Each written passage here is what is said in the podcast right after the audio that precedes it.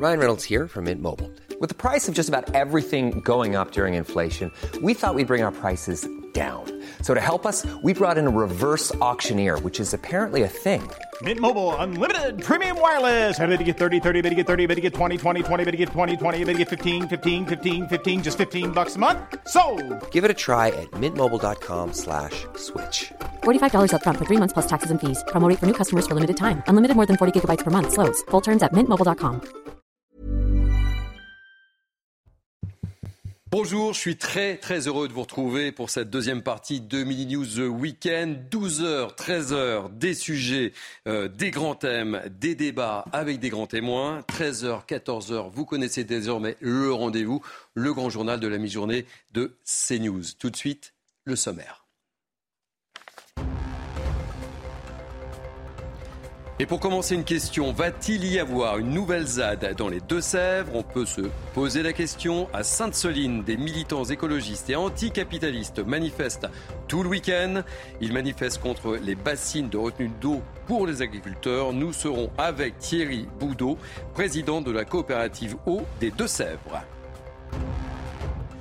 On évoquera aussi cette surprenante manifestation de militants écologistes hier sur l'autoroute A6 en direction de l'aéroport d'Orly. Vous le verrez, les images sont surprenantes. Des tirs de mortier contre les forces de l'ordre à Beauvais dans l'Oise. Cela s'est passé la nuit dernière après un nouveau refus d'obtempérer. On en débat avec mes invités. Voilà, Midi News Weekend, c'est parti, nous sommes ensemble jusqu'à 14h. J'ai l'immense plaisir d'accueillir autour de moi euh, Sandrine Pégan pour la deuxième heure. Merci. Soyez la bienvenue. Merci. Donc Sandrine, comme tout le monde sait, avocat. Naïma M. Fadel, essayiste, je suis ravi de vous retrouver. Bonjour Thierry. Et Kevin Bossuet, professeur d'histoire, comme tout le monde sait. Ça me fait très plaisir de vous retrouver, vraiment. Nous aussi.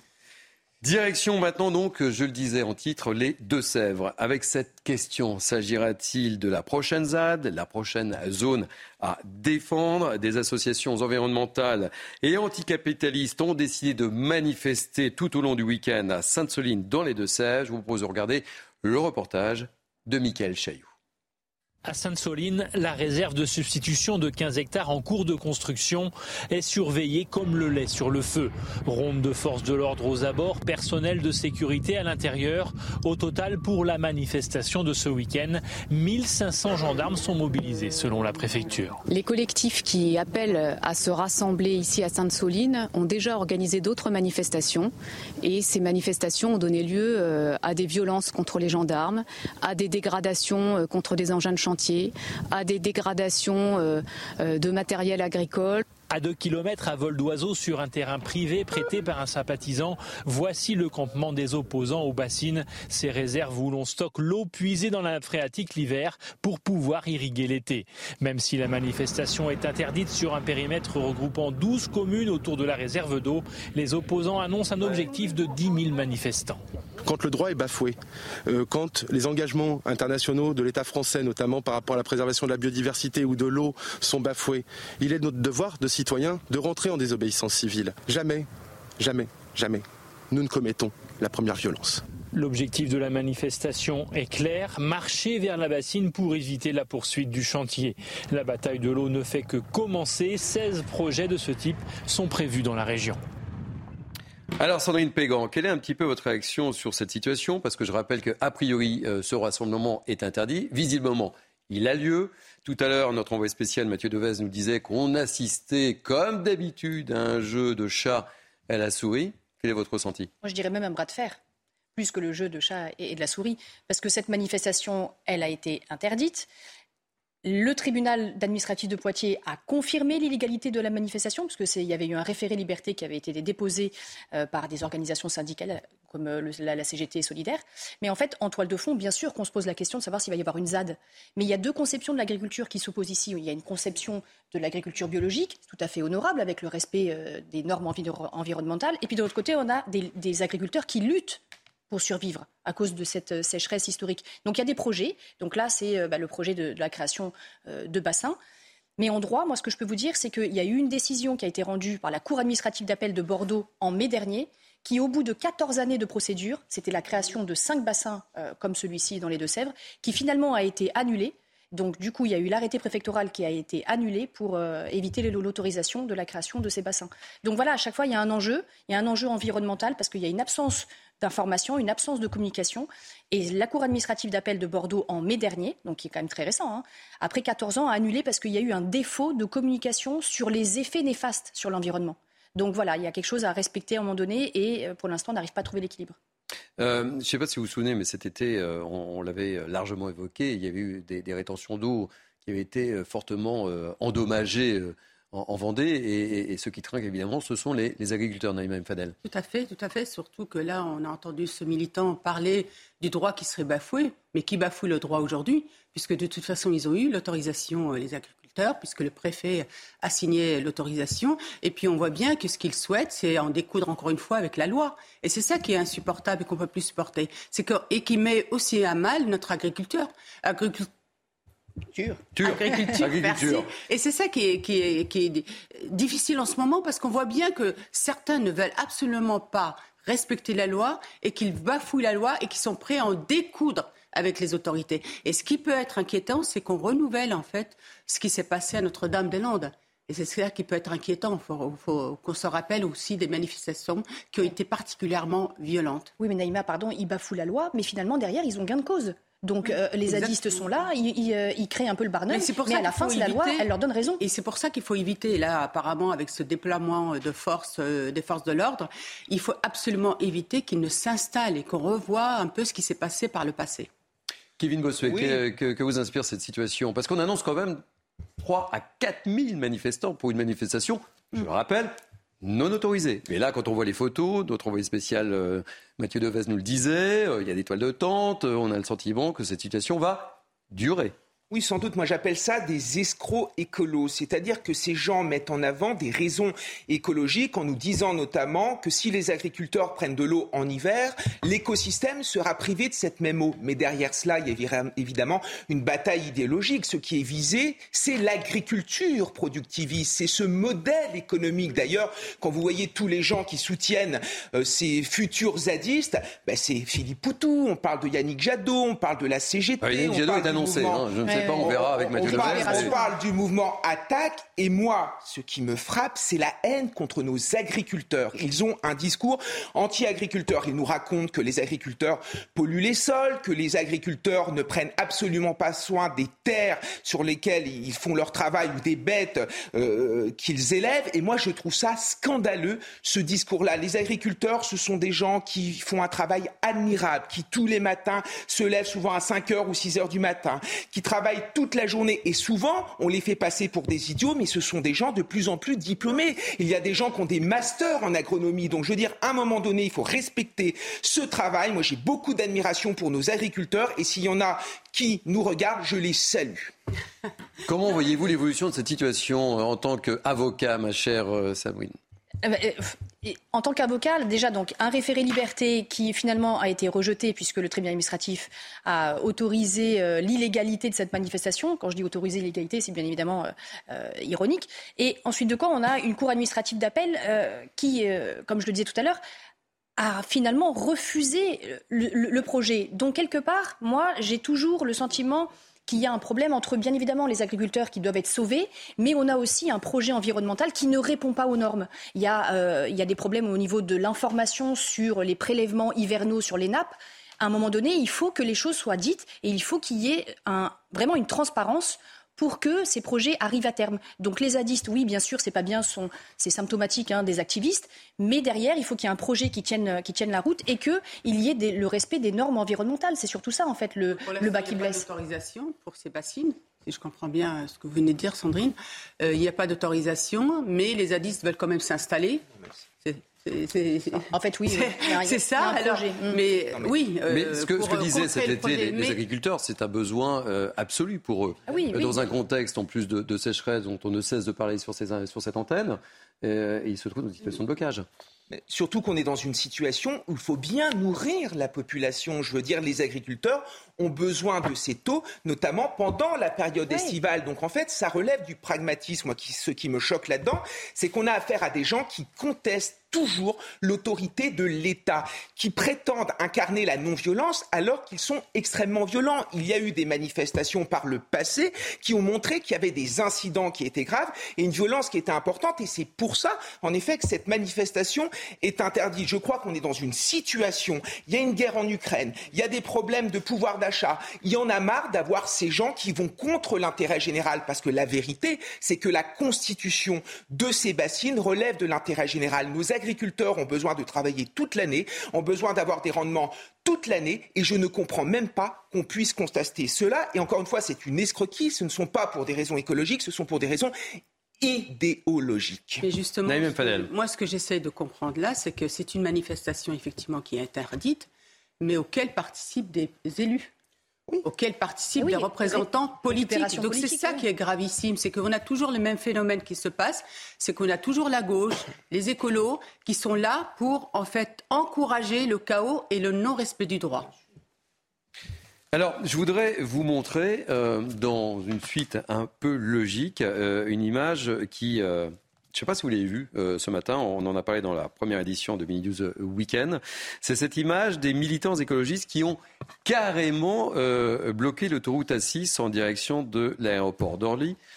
Un mouvement un peu tendu, des violences ont parfois éclaté entre les automobilistes et les militants, comme on peut le voir, jusqu'à l'intervention de la police qui a permis un retour à la normale. Les, militants écologistes étaient là pour lutter pour la rénovation justement des perçoirs thermiques. Euh, regardez ces images et la tension est extrêmement forte.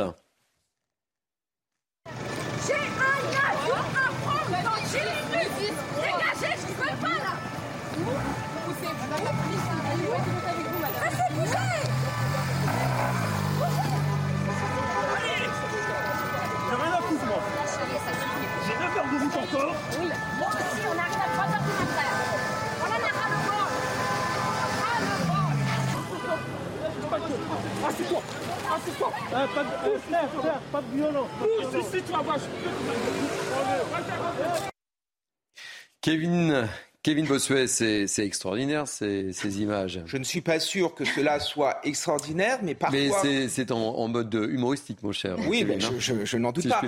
mais, parfois, quand je vois certains activistes politiques, je me dis vraiment que la psychiatrie a de l'avenir. Enfin, non, mais franchement, comment voulez-vous réagir hein. par rapport à ce genre de choses? Des écolos qui s'en prennent à des œuvres d'art, qui s'en prennent à notre patrimoine culturel, des écolos qui bloquent une autoroute avec euh, une argumentation mais qui relève d'une argumentation d'un gamin de 4 ans. Moi-même, mes élèves au collège, je vous assure, ils structurent un peu mieux leurs phrases que euh, ces gens-là. Et moi, ce qui me tue, c'est que il galvaude la cause écologique. Parce qu'en effet, il y a un problème écologique dans notre pays et dans le monde de manière générale. Et à force de faire ce genre, des coups d'éclat, en fait, on ne comprend plus les véritables enjeux et on dessert la cause écologique. Ces gens, finalement, desserrent la cause qu'ils prétendent défendre.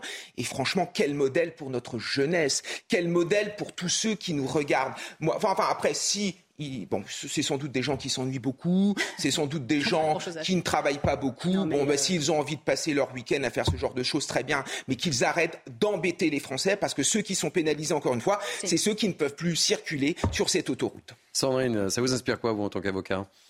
En tant qu'avocat, je me dis que euh, déjà il y a plusieurs gardes à vue hein, qui. Euh, oui, oui, il y a des gardes à vue, évidemment. Il y a des personnes qui ont été interpellées. Alors est-ce que euh, ce sont des Parce qu'on est quand même sur le sur, sur le périphérique là. Hein, on, est sur le périphérique. Alors alors je ne connais pas les chefs de prévention pour lesquels les personnes sont placées en garde à vue. Est-ce que ce sont les militants justement écologiques qui ont été placés en garde à vue parce qu'il y a eu une entrave à la circulation ou ce genre de choses, ou est-ce que c'est les personnes, les automobilistes qui finalement se sont retournés contre les écologistes et les auraient violentés, agressés, ce genre de choses? Je, je ne le sais pas. Et d'ailleurs je l'ai pas lu encore dans la presse. Maintenant, ce que je me dis, c'est qu'il y a quand même une minorité qui crée à chaque fois le désordre.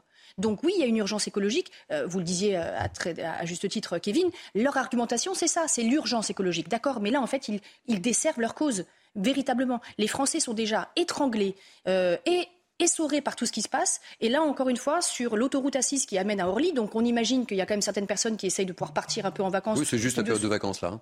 Oui, accessoirement. Ben, en plus, donc pour, pouvoir partir en vacances, et ben voilà, on, les embête encore. Alors, euh, Naïma Mfadel, en fait, ces, militants, en plus, annoncent de nouvelles actions qu'ils caractérisent comme pacifiques. Non, mais c'est n'est pas du tout pacifique. euh, C'est malheureux. Enfin, je crois qu'on on devient, on est complètement dans le dans le délire parce que ça, c'est au contraire, ça n'aide absolument pas l'écologie et ça ne donne pas, en tout cas, de la sympathie pour ces pour ces personnes-là. Et on peut s'interroger aussi, surtout euh, sur euh, notamment euh, les partis écologiques, euh, où est leur place là-dedans, parce qu'ils pourraient empêcher ce genre de de manifestations qui mettent à mal euh, effectivement euh, euh, la vie des, des citoyens. Et puis moi, ce qui m'inquiète aussi, et vraiment, c'est que ça peut vite dégénérer. Vous avez vu la Non, mais il y a- manière il y a un caractère de dangerosité, là, quand même. C'est ce que je disais, on les est sur le périphérique, Les là. automobilistes ont, ré- ont réagi, en plus sur le périph, avec tous les dangers. euh, l'autoroute- avec tous les dangers que ça suppose, mais aussi la réaction des automobilistes qui est ex- extrêmement. C'est une réaction violente à la violence aussi. Donc c'est extrêmement inquiétant et je pense que, vous savez, on a beaucoup parlé aussi de l'état de droit ces derniers temps par rapport à ce qui s'est passé à, Rouen et par rapport, euh, euh, comment dirais-je, à l'agression qu'a eu cette petite fille. Et là, je m'inquiète aussi. Parce que vous voyez, ce qui est inquiétant, si l'État est défaillant aussi sur ces questions-là, qu'est-ce qui va se passer? C'est que les citoyens vont vouloir eux-mêmes réagir contre ce genre d'individus. Alors, ce qu'on peut dire aussi, euh, Kevin Bossuet, c'est que quel est le rapport entre ces Français qui partent à Orly prendre leur avion et, la cause que défendent ces écologistes? Quel- quel est le sens, en fait? Il n'y en a pas Mais il n'y a aucun rapport. C'est pour ça que ce, ce militantisme n'a ni queue ni tête. Et moi, ce qui m'agace, c'est quand on associe systématiquement l'écologie à la gauche. Pour moi, l'écologie est une valeur de droite. C'est la défense de notre patrimoine naturel. Pour moi, c'est un héritage. D'ailleurs, par exemple, on sait que les problèmes climatiques ont pour conséquence de faire évoluer le goût du vin. Le goût du vin qui est quand même notre identité profonde et j'aimerais bien que la droite s'empare un peu plus de cette question parce que à force de laisser l'écologie entre les mains d'une gauche et d'une extrême gauche qui la galvaude, on n'a pas conscience que c'est un défi majeur que toutes les personnes de l'échiquier politique et que tous les citoyens vont devoir relever dans l'avenir. Naïma, un dernier mot sur, euh, Bah, sur le sujet Non, j'allais juste rebondir sur ce que vient de dire euh, euh, Kevin. C'est une écologie qui est punitive. Donc c'est une écologie qui met à mal aussi la croissance. Et c'est pas et justement la droite pourrait aujourd'hui investir ce- cette question de l'écologie pour en faire une, écologie au contraire positive. Allez, euh, dernier euh, sujet de cette euh, demi-heure. On va prendre la direction de Beauvais dans l'Oise. Des violences et des affrontements cette nuit avec les forces de l'ordre après la mort d'un jeune homme de 25 ans hier à scooter alors qu'il tentait d'échapper à la police. L'homme était, on va le dire, très défavorablement euh, connu de la justice. Explication de Geoffrey Defebvre. On en parle tous les quatre juste après. Des tirs de mortier durant quelques minutes à la cité argentine à Beauvais dans l'Oise. Une centaine de CRS ont été déployés après le décès d'un jeune homme de 25 ans. Il est 15h30 hier lorsque des policiers ont tenté de contrôler le conducteur d'un scooter en excès de vitesse et ne portant pas de gants réglementaires. Le conducteur prend la fuite et de nombreux risques pour échapper au contrôle. Les policiers décident alors de mettre un terme à la poursuite et des motards de la police municipale prennent le relais. Quelques minutes plus tard, le jeune homme de 25 ans se retourne pour voir s'il est toujours suivi, se déporte sur la voie de gauche et percute deux véhicules. Malgré la prise en charge du SMUR, le décès du jeune homme est constaté à 15h43. Connu défavorablement de la justice, il était sous le coup d'une peine d'emprisonnement d'un an, aménagée en semi-liberté suite à des délits routiers, violences et outrages. Bon, Naïma, euh, là encore, des images euh, spectaculaires. Et là, on a le sentiment que pour ces jeunes, ben, en fait, ils affrontent une autre bande, sauf que la bande d'en face, ben, ce sont tout simplement des policiers quand même, hein, accessoirement. Oui, bah écoutez, moi ce que je constate, c'est que ça fait des décennies, hein, c'est pas, c'est pas, c'est pas d'aujourd'hui, mais le fait d'avoir laissé aussi euh, perdurer ce genre de comportement fait qu'aujourd'hui on a 18 euh, refus d'obtempérer pardon, toutes les euh, 20 minutes. toutes les 20 minutes. euh, 20 minutes. Donc euh, non, un refus toutes les Oui, tout- 20 un refus minutes. toutes les 20 minutes, ça. Oui, on s'y perd à force. hein. Oui, on oui, en a tellement parlé, que dernièrement, tellement on parlé parlait malheureusement. 18. Non, euh, moi, ce que je vois dans, dans tout ça, euh, ce que je vois dans tout ça, c'est que souvent, avant d'en arriver là, vous avez dit qu'il était très connu, défavorablement. Très défavorablement, souvent- vous savez, c'est le, le- les termes que l'on utilise. Souvent, c'est des mineurs qui sont récidivistes, que malheureusement, on a un problème, et ça, je parle aussi sous votre contrôle, euh, Sandrine, on a un problème aussi euh, par rapport à, à la justice des mineurs, parce qu'on a vraiment une défaillance à ce niveau-là. On attend, on attend. Avant de, punir. Et on paye à un moment où les jeunes se sont installés dans une espèce de, banalisation de, la violence et euh, de, vouloir en découdre avec la police. Euh, c'est des choses, vous savez, les interventions dans, dans les quartiers se finissent toujours par un caillassage de la police.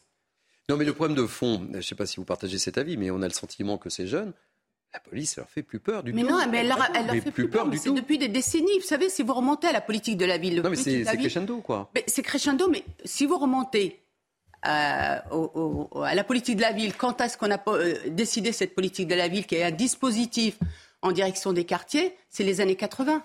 Dès les années 80, rappelez-vous, c'est des minguettes. Rappelez-vous, le problème, c'est qu'aujourd'hui, on en parle beaucoup plus parce que le phénomène est devenu beaucoup plus important. Mais ce n'est pas un phénomène d'aujourd'hui. Et c'est ça qui est gravissime. Gravissime, c'est qu'on n'arrive pas à répondre à cette délinquance, à cet euh, non-respect de l'autorité. Et quand vous rajoutez à ça les politiques qui disent la police tue, c'est gravissime parce qu'encore une fois, j'en reviens à la responsabilité aussi des politiques qui encouragent, qui euh, excusent voilà, qui excuse et qui même parfois autorise, malheureusement. Kevin Bossuet. Oui, les délinquants n'ont plus peur de la police. Pourquoi? Tout simplement parce que la police les attrape, ils passent au commissariat et après ils sont relâchés et souvent il n'y a rien derrière. Donc forcément, ou pas grand-chose. Maître. Mais, c'est ça le problème. Et surtout, dans nos banlieues, moi je l'ai vu à plusieurs reprises, on a une extrême gauche qui ne fait sait la haine de la police en étendard. Et quand vous dites à ces jeunes des banlieues que la police est contre vous, on contribue à la discréditer. Et forcément, on passe outre et sur les refus d'obtempérer, moi je trouve qu'il y a un renversement des valeurs qui est total. C'est-à-dire que quand il y a quelqu'un qui ne respecte pas, euh, ne, s'arrête pas quand la police lui demande de s'arrêter et que le, policier essaye de faire juste son travail, il y a toute l'extrême gauche qui oublie l'origine première de ce refus d'obtempérer et qui tombe tout le temps sur la police. C'est quelque chose qui est insupportable. Quand on aime la République, on doit soutenir notre police. Ils font leur travail dans des conditions qui sont parfois compliquées, avec des moyens qui sont parfois compliqués, et je trouve que avoir l'esprit républicain, c'est soutenir coûte que coûte notre police nationale qui fait un travail, encore une fois, je le vois en banlieue, admirable. Euh, juste un, dernier mot, euh, Sandrine Pégan, je me, tourne vers vous. Euh, je ne sais pas si vous avez lu le, livre de Didier Lallemand, l'ex-préfet de police de Paris, dont on a beaucoup parlé. Et, dans son livre, il dit obtempérer aux forces de l'ordre, ça devient l'exception à la règle. C'est pas n'importe qui, Didier Lallemand. Oui, c'est pas n'importe qui. Bon, on voit après aussi le travail qu'il a effectué et le fait qu'il a été quand même vite remplacé, hein, si je me souviens bien. ah, vous vous souvenez bien. Ce que je veux dire, c'est que oui, ça devient l'exception, mais à un moment donné, les refus de tempérer ne peuvent pas à chaque fois, et j'en reviens toujours au même, mais parce que c'est mon leitmotiv, ne peuvent pas se solder hmm. par la mort. Je reviens sur ce qui s'est passé il y a à peine 15 jours à Paris 12. L'enquête a, démontré que finalement, le policier qui a tiré sur la personne qui a refusé de s'arrêter, eh bien, le policier était un jeune policier qui était un stagiaire euh, de trois mois d'ancienneté, hmm. et il avait le droit de pouvoir porter une arme et de s'en servir. Que finalement, la balle qui a tué la personne euh, qui a refusé de tempérer, elle, est elle, a traversé par le dos. Donc, ce qui veut dire que finalement, le tir par le policier a été fait par le dos. Là, on est en train de parler des violences contre les policiers. Pourquoi? Parce que donc là, en effet, il y a encore eu un refus de tempérer qui s'est soldé par une mort. Alors là, c'est ce, ce motif-là, mais sinon les violences aussi, c'est parce que quand les policiers viennent dans les quartiers, eh bien, ils viennent entraver le trafic de stupéfiants. Donc oui, de toute façon, il est clair qu'il y a une haine. En fait, le, problème, alors c'est vrai que quand ils interviennent, c'est effectivement euh, pour des actes délictueux, mais le problème, c'est que je crois qu'on n'a pas vu en fait s'installer à un moment euh, un séparatisme. Un séparatisme, vous savez, on a beaucoup parlé du séparatisme social qui s'est installé dans notre pays, doublé aussi d'un séparatisme ethnoculturel. Le problème, c'est qu'on l'a aussi malheureusement organisé pour bien faire. On a organisé un séparatisme, donc les gens vivent aujourd'hui, comme l'avait avait dit le ministre Collomb, face à face. Et le problème, c'est que quand la police effectivement intervient, elle intervient pour eux dans leur quartier. Et il y a aussi cette espèce d'appartenance de, de quartier qui se met en place.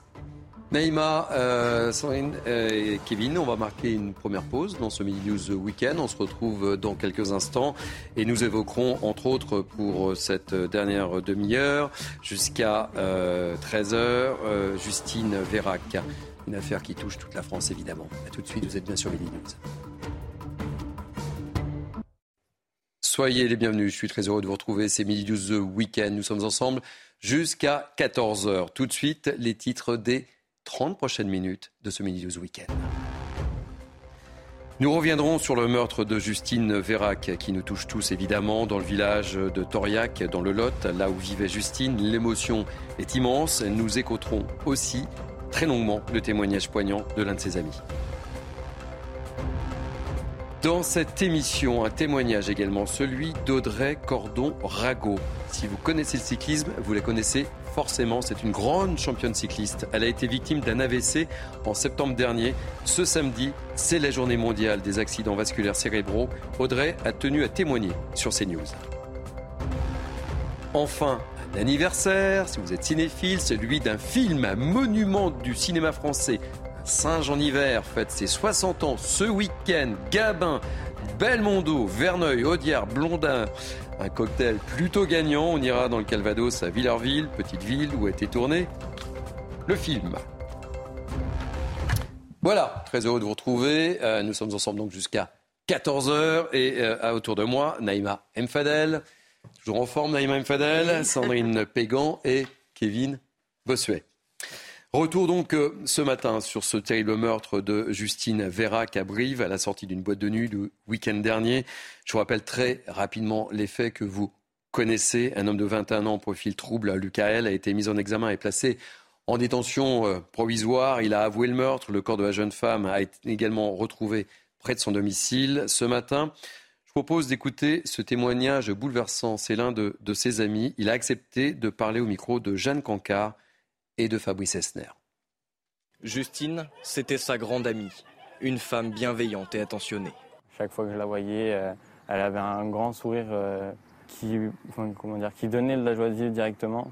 Vincent a accepté de témoigner face à notre caméra. C'est l'une des dernières personnes à avoir vu Justine vivante. On parlait un petit peu de tout et de rien, on, dansait, on chantait, c'était un moment très convivial.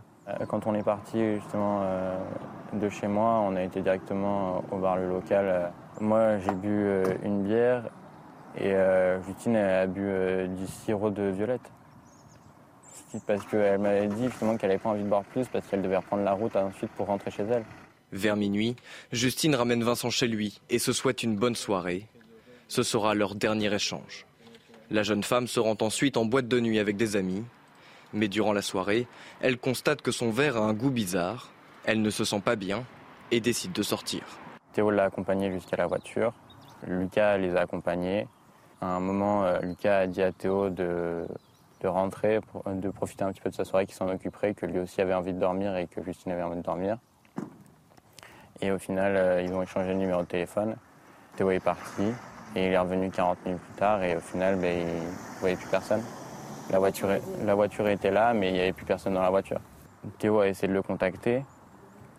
Et euh, ben, au tout début, il n'a pas répondu.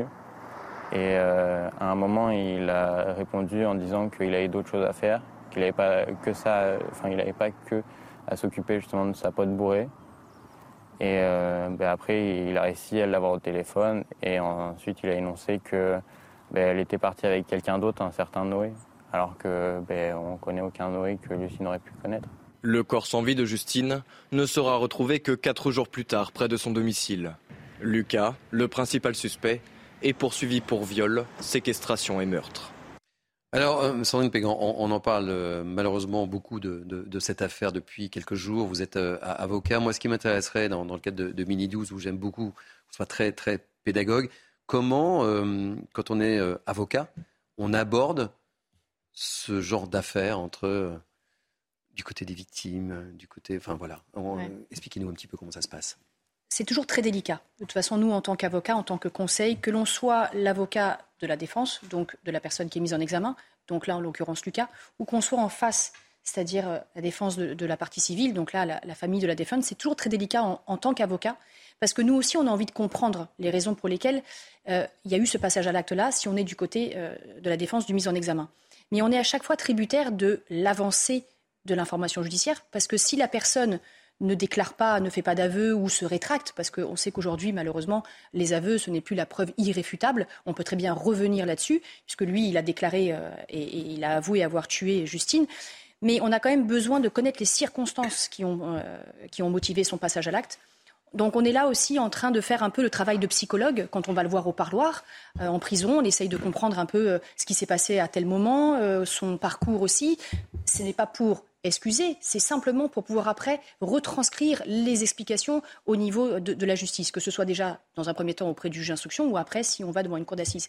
Mais c'est jamais vraiment évident parce que nous aussi, on a envie de comprendre, on a envie aussi de rendre euh, justice, on a envie de faire en sorte que la mémoire de Justine soit eh bien, euh, mise en avant, que euh, la famille de, justice comprenne aussi, et même pour lui, pour que le mise en examen en arrive à réaliser les raisons de, son acte. Du passage à l'acte. Hein. Et, et c'est vraiment à chaque fois quelque chose qui n'est pas une chose aisée pour, euh, pour l'avocat. Donc on doit à chaque fois aussi eh bien, euh, ruser, euh, parce qu'il faut rentrer tantôt dans l'empathie, tantôt aussi le bousculer, le, le mise en examen, lui dire, bon écoutez, là, avec les preuves accablantes, vous ne pouvez pas continuer à, nier les choses. Donc, voilà. D'autant que Lucas, en l'occurrence, quand on écoute son avocat, il le décrit comme un jeune homme normal. Et puis on a entendu également euh, des témoignages, euh, des témoignages de, de, de, copains. de voilà, il a, il avait quand même quelques antécédents. Je vais être très prudent sur les termes utilisés, mais euh, alors c'est vrai que sur sur les déclarations de mon confrère, nous, en tant qu'avocat, on peut apporter une plus-value quand on connaît déjà la personne depuis longtemps parce qu'on l'a déjà eu comme client et que euh, bah, on a vu euh, évoluer la personne d'un côté ou, de l'autre. Mais on ne peut pas se permettre en tant qu'avocat, alors qu'on vient juste de le rencontrer en garde à vue, de dire oh c'est une personne très très bien, à part parce qu'il y a eu euh, deux témoignages de son entourage qui disent que oui forcément c'est une personne agréable. Mais après, bah, avec l'enquête, on se rend compte que finalement il y a un autre visage qui se dessine. Et ça, d'autant qu'il a assisté au match de football de son équipe locale le lendemain. Le lendemain quoi. Donc ce qui décrit quand même un personnage pas aussi lisse que semble décrire euh, l'avocat. Mais c'est plus complexe que ça.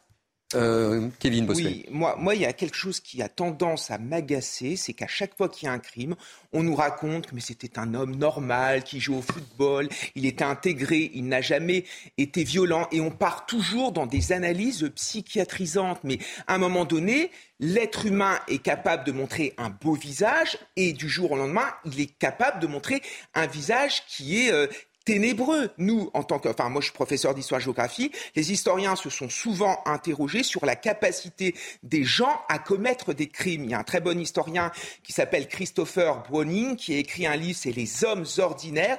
Il a montré que finalement, Monsieur Tout le Monde, du jour au lendemain, a pu participer à l'un des crimes les plus horribles de notre histoire, c'est-à-dire la Shoah. Mais c'était des gens ordinaires et parce qu'il y a eu un contexte, parce qu'il y a eu un élément, un moment, on a basculé. Donc, un moment, il faut arrêter d'avoir une vision de l'homme tout à fait optimiste. On a tous nos travers et un moment, nos travers peuvent ressortir. La même Fadel.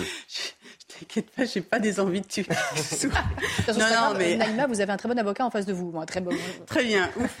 Non, non, mais c'est vrai que c'est médiatisé, donc euh, ça suscite beaucoup d'émotions.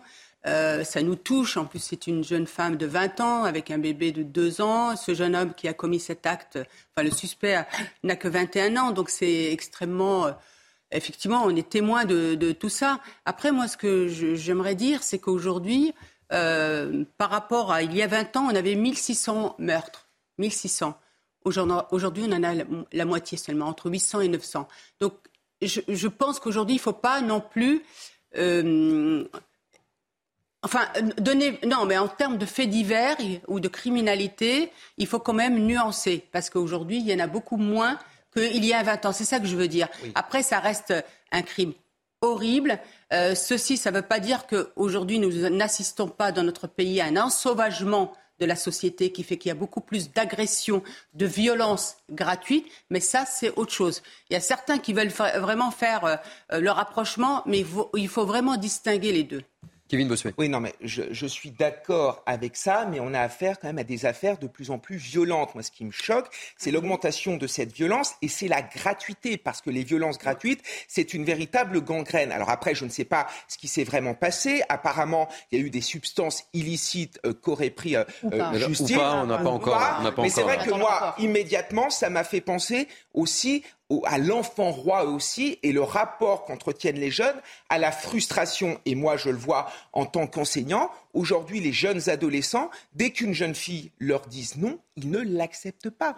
Donc, ils sont prêts à tout pour obtenir ce qu'ils veulent. Et c'est vrai que ces repères moraux disparaissent de plus en plus. Et parfois, ces gamins pètent à plomb parce qu'ils n'ont pas l'habitude qu'on leur dise non. Et ça, c'est un vrai fait de société. Et on va en voir les conséquences dans les années qui viennent. Mais je crois vraiment que la manière de qualifier les choses doivent être différenciées parce que sinon on confond tout et, du coup c'est ça qui peut être inquiétant aussi en termes de, il y a, témoignage. Il y a aussi quelque chose moi qui m'agace euh, éperdument dans ce genre d'affaires parce que donc là c'est une affaire criminelle mm. française des plus classiques. Alors autant Lola c'était autre chose parce que mm. dès qu'il y a le meurtre d'un enfant c'est Lola c'est plus politique. C'est devenu politique. C'est devenu politique. C'est devenu politique. C'est devenu politique parce que pourquoi? Parce que c'est par rapport aux obligations de quitter le territoire et que qui, qui est vraiment un enjeu enjeu aujourd'hui de société et qu'on a une surreprésentation de la délinquance des personnes qui sont dans notre pays d'une manière illégale. Oui, c'est comme, quand même 50 à, près de 60% maintenant. Mais dans l'affaire de Lola ou dans l'affaire de Justine,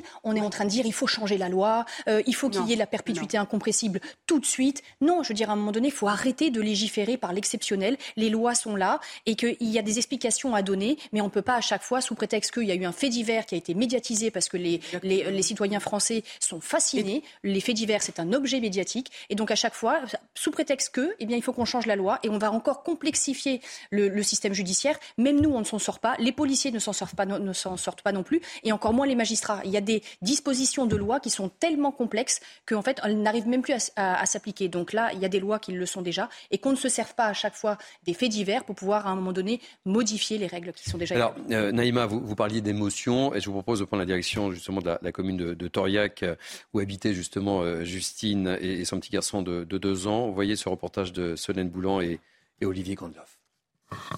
Son portrait repose devant la mairie depuis hier. Dans ce village d'un millier d'habitants, où tout le monde se connaît, il était important de venir écrire quelques mots à la mémoire de Justine. elle a eu un petit, petit garçon qui a le même âge que ma fille, donc du coup, c'est c'est pesant. C'est une gamine qui allait s'éclater, je l'ai fait, on l'a tous fait, quoi. Et donc, euh, jamais revenir, c'est. Je sais pas, j'ai même plus les mots, j'arrive pas à.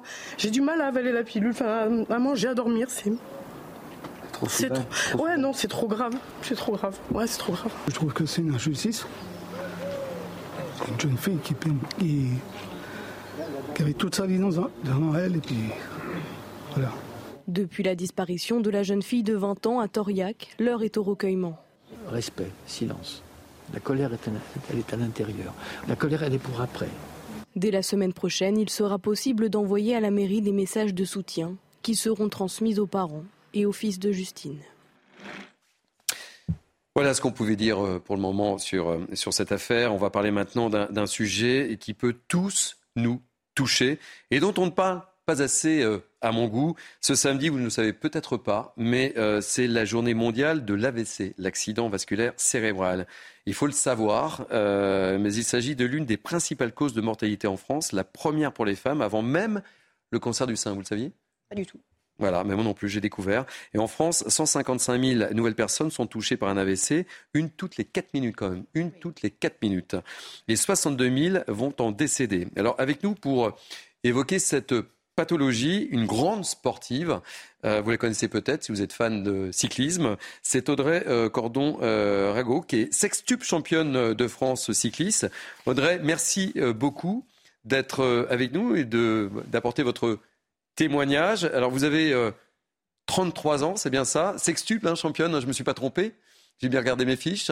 et si je vous ai invité, c'est que vous avez été vous-même victime d'un AVC au mois de, de septembre. Racontez-nous un petit peu ce qui s'est, passé.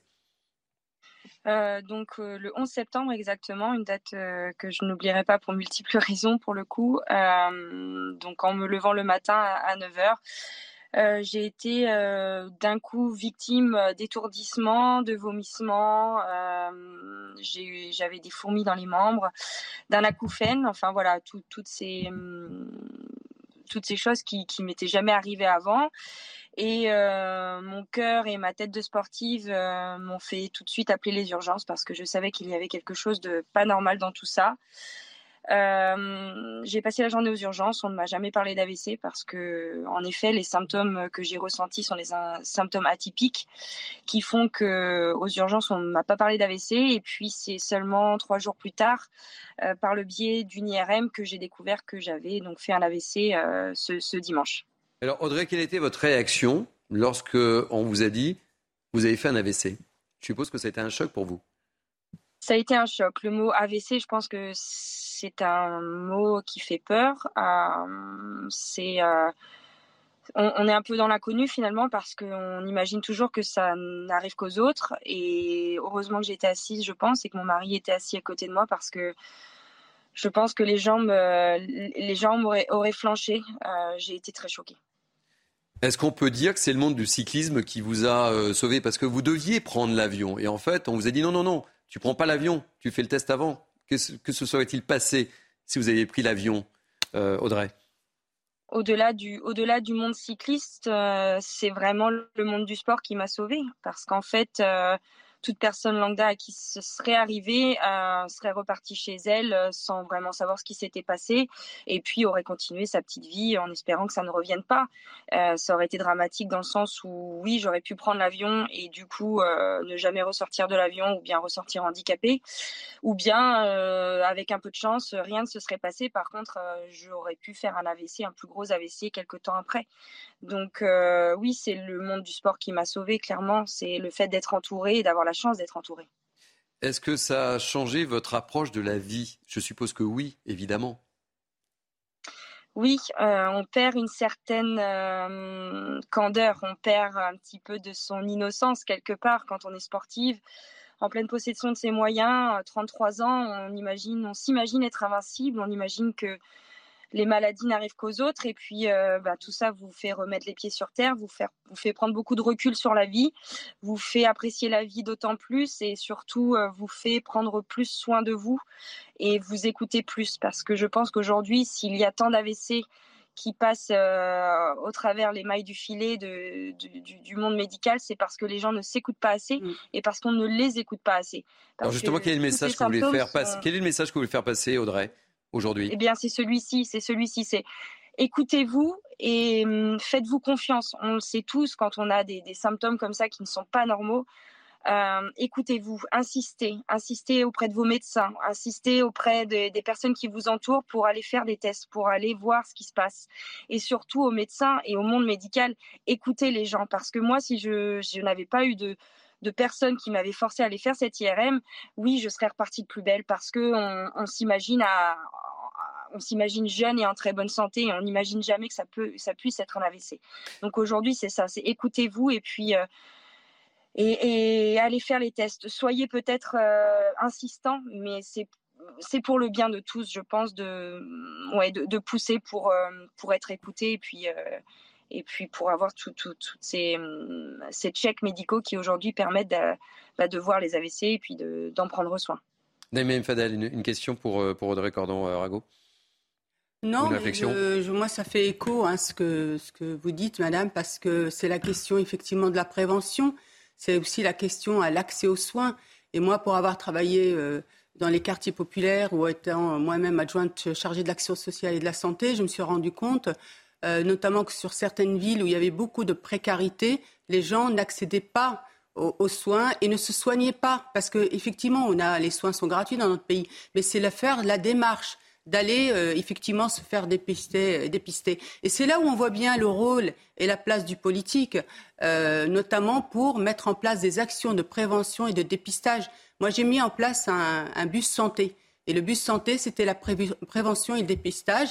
Et on allait en fait au pied euh, des, immeubles. On allait aussi dans les marchés pour euh, justement dépister les personnes et pouvoir ensuite, avec euh, l'équipe médicale qui venait sur le bus, orienter les gens. Merci Audrey Cordon-Arago. Euh, juste une simple question, comment allez-vous? J'aurais dû même commencer par là. Et quand est-ce que vous allez remonter sur un vélo, Audrey? Alors je vais très bien. ça va faire un petit peu plus d'une semaine que j'ai été opérée de, ma communication intra-auriculaire qui, a sûrement provoqué cet AVC. Et je récupère très très bien. Je, dans une petite semaine, je vais remonter sur le vélo et repartir de plus belle avec des, des beaux objectifs pour 2023. Eh bien, écoutez, on vous suivra et on vous applaudit. bon courage, mais je tenais absolument à ce que vous témoigniez euh, au cours de cette émission de Mini News. Bon courage à vous et puis on vous suivra. Ne vous inquiétez pas, on vous suivra. À bientôt. Merci Audrey Cordon Rago. Allez, euh, très rapidement, euh, vous savez ce qui va se passer cette nuit? On change? Bah oui. Ah, ah bah oui. à 3 h du matin, cette nuit, il sera deux heures. Un petit mot rapide là-dessus? ça, ça, va, dans ce sens-là. c'est après qu'on n'aime pas trop. Oui, ça. ça... L'hiver, oui, ça va. Mais, tenais... mais on nous avait pas promis qu'à un moment donné, ça devait s'arrêter, ça Oui, ça fait des, mois, des promesses. Ça des années, oui. Bon, allez. Euh, dernier euh, thème avec, euh, j'aimerais aborder avec vous. Je l'ai dit euh, dans les titres Gabin, Belmondo, un duo réuni par Henri Verneuil avec une œuvre de Blondin, des dialogues d'Audiard un singe en hiver souffle ses 60 bougies. Un petit extrait peut-être? Ou pas? D'abord, on va leur montrer ce qu'un jeune et un vieux peuvent faire, hein. Aux affreux, allez, viens. Gendarme Faites évacuer les femmes et les enfants! Je vais raser le littoral! C'est l'oreille la Normandie de la carte! Feu Les gens de ma suite viendront loger chez vous sont des gitans, pas télé comme moi-même. Un coup de pied dans le teint, que je vais vous traiter, tiens Allez, arrière, les Esquimaux Je te présente un matador. Enchanté, monsieur. Je te promets pas qu'il soit tout à fait authentique. monsieur Hainaut, si la connerie n'est pas remboursée par les assurances sociales, vous finirez sur la paille. Voilà. Et euh, s'il y a une ville où on va célébrer cet anniversaire, c'est la ville de Villarville, euh, rebaptisée à l'occasion du film Tigreville, je vous laisse, euh, je vous vois pour toi, mon cher euh, Kevin. Euh, un peu de culture, ça fait pas de mal. Je suis d'accord avec vous. Ça, c'est vrai. C'est important. et je propose d'écouter Didier Paplou, qui est premier adjoint au maire, que, qui était mon invité tout à l'heure. Aujourd'hui, c'est Tigreville. Voilà. C'est Tigreville, puisque c'est le nom donné au village dans le roman d'Antoine Blondin. Et lorsque Henri Verneuil a fait le, film, il a demandé à Claude Pinoteau de faire un repérage dans les environs de Villers-sur-Mer où Blondin avait passé une partie de sa vie avec sa première femme. Et euh, Pinoteau est revenu en montrant des scènes et des extraits des rues de, de Villerville et qui a donc été choisi pour le film. Bon, voilà, un mot rapide, Kevin Bossuet. Audiard, Gabin, Blondin, Belmondo. Bah, c'est ça, quel beau patrimoine culturel. Je veux dire, on a quand même, aussi bien dans la chanson, aussi bien dans le mhm. cinéma, des œuvres qui sont magnifiques. Je vois de plus en plus de jeunes aller, aller regarder ce qui se passe ailleurs, mais regardez ce qu'on a fait en France. Enfin, c'est magnifique. Ce film est magnifique et ça m'a donné envie de le revoir. Eh ben, on a partez, devoir de hein, C'est pas très loin. Hein. partez dans le Calvados, mais je vous garde quand même. Merci mille fois. Euh, fin de cette première partie du Mini News Weekend. Je vous retrouve dans quelques instants pour le grand journal de la mi-journée de CNews. Euh, Sandrine, vous nous quittez Oui, désolé. Naïma, vous restez Oui. Kevin, vous restez Avec plaisir. Alors à tout à l'heure pour le grand journal sur CNews. Bonjour, euh, rebonjour plutôt, soyez les bienvenus. Dernière heure de Mini News Weekend. Nous sommes ensemble jusqu'à 14h. C'est l'heure de votre grand journal de la mi-journée. Et tout de suite, les titres. À la de ce journal, une nouvelle ZAD va-t-elle se constituer dans les Deux-Sèvres? On peut légitimement se poser la question. À Sainte-Soline, des militants écologistes et anticapitalistes manifestent tout le week-end contre la construction de bassines de retenue d'eau pour les agriculteurs. Un rassemblement interdit par la préfecture qui craint de graves troubles à l'ordre public. On fera le point avec nos envoyés spéciaux. On en parle avec mes invités. Des tirs de mortier euh, contre des forces de l'ordre à euh, Beauvais dans l'Oise. Cela s'est passé la nuit dernière après un nouveau refus d'obtempérer. Reportage de Geoffrey Defebvre. Nous reviendrons sur le meurtre de Justine Vérac. On va vous faire écouter le témoignage bouleversant de, de Vincent et nous irons dans la commune où demeurait Justine Vérac. Enfin, nous sommes à quelques jours de la Toussaint. Le chrysanthème est la fleur emblématique du 1er novembre. Vous le savez, nous serons en direct avec Alice Bouget-Jarry, horticultrice dans le Maine-et-Loire. Voilà, soyez les bienvenus. Dernière ligne droite pour Mini News Weekend avec un nouveau plateau. J'ai le plaisir d'accueillir Marc Varno, chef d'entreprise. Vous êtes en forme, Marc? Bonjour Thierry, en très grande forme. Vous ai vu hier soir. Vous n'avez pas beaucoup dormi. Euh, notre ami euh, Harold Iman, ravi de vous accueillir. Et puis évidemment, Naïma euh, M. Fadel, essayiste, et Kevin Bossuet, grand fan du cinéma français et d'un singe en hiver. Direction maintenant les Deux-Sèvres. Euh, s'agit-il de la prochaine ZAD, la prochaine zone à défendre? C'est la question que je vous posais dans les titres. Des associations environnementales et anticapitalistes ont décidé de manifester tout au long du week-end à Sainte-Soline dans les Deux-Sèvres. Je vous propose de faire le point avec Emmanuel Dubé, qui est préfète des Deux-Sèvres. Nous avons euh, des personnes qui euh, sont connues dans d'autres types de rassemblements similaires et qui ont montré qu'ils étaient déterminés, qui le disent d'ailleurs sur les réseaux sociaux, et qui n'hésiteront pas à utiliser la violence contre les forces de l'ordre ou euh, contre le chantier de réserve de substitution. C'est pourquoi nous ferons respecter l'arrêté d'interdiction de manifester. Nous ne permettrons pas à un cortège, à des individus, de se rapprocher de ce chantier. Et je vous propose de retrouver euh, sur place notre envoyé spécial, euh, Mathieu Devez, euh, qui est accompagné de Sacha Robin. Alors Mathieu Devez, une seule et simple question. Quel est le climat? Comment ça se passe? Alors Thierry, vous vous souvenez, hein, il y a un peu moins de deux heures, je vous disais, il y a un jeu du chat et de la souris entre ces manifestants, ces manifestants qui ont l'air violents, qui sont masqués, cagoulés, vêtus de noir et qui s'étaient, en tout cas il y a une heure et demie, deux heures, à l'extérieur du campement. Et cette inquiétude qu'ils rentrent et que les violences euh, contre les forces de l'ordre euh, aient lieu, eh bien figurez-vous que ce n'est plus du tout un jeu. On a pu s'entretenir avec la préfète. Elle redoute bien des affrontements et des dégradations, des violences. L'objectif des manifestants, des manifestants plus radicaux, des plus radicaux, pardon, c'est bien de se rendre sur cette bassine, cette méga bassine, ce chantier de 7000 mètres cubes. Euh, je, 700 000 mètres cubes, pardon, j'ai récupéré avec Sacha Robin un, tract d'un collectif. Je me propose de vous le lire. Le meilleur est devant nous. Réussir à atteindre la bassine, à enlever toutes les grilles qui protègent le chantier, à reboucher le début du trou, empêcher la reprise des travaux. Le but est d'étaler le plus possible le dispositif des forces de l'ordre pour y créer des brèches, trouver des ouvertures. Le pari est qu'ils ne peuvent pas défendre, ils ne peuvent pas, donc on pense aux forces de l'ordre, ils ne peuvent pas défendre tout le contour de la zone à protéger. Il y a mille manières pour les contourner, les faire courir, les disperser. Soyez créatifs, vous voyez donc la détermination de ces manifestants. Qui dit détermination importante dit dispositif de sécurité important. 1500 gendarmes mobiles mobilisés aujourd'hui. On a également vu euh, des hélicoptères, des drones, un camion à eau. Vous vous souvenez bien sûr de ce dispositif utilisé notamment pendant les manifestations des Gilets jaunes fin novembre 2018, début décembre pour disperser la foule. On sent l'effervescence monter ici. On vous tient au courant. À très vite. Merci beaucoup, cher Mathieu Devez. Vous êtes accompagné de Sacha Robin et surtout soyez prudents. Euh, Marc euh, pour une manifestation non autorisée, on voit que, avec les images, euh, les gens sont bien installés là. Hein. Ah, écoutez, bienvenue en France. hein. Si vous ne payez pas une contravention de 35 euros, euh, vous serez poursuivi à l'infini. Par contre, si vous participez à une manifestation qui est interdite, Madame le préfet vous parle gentiment, comme s'il s'agissait euh, d'une d'une opération Disneyland.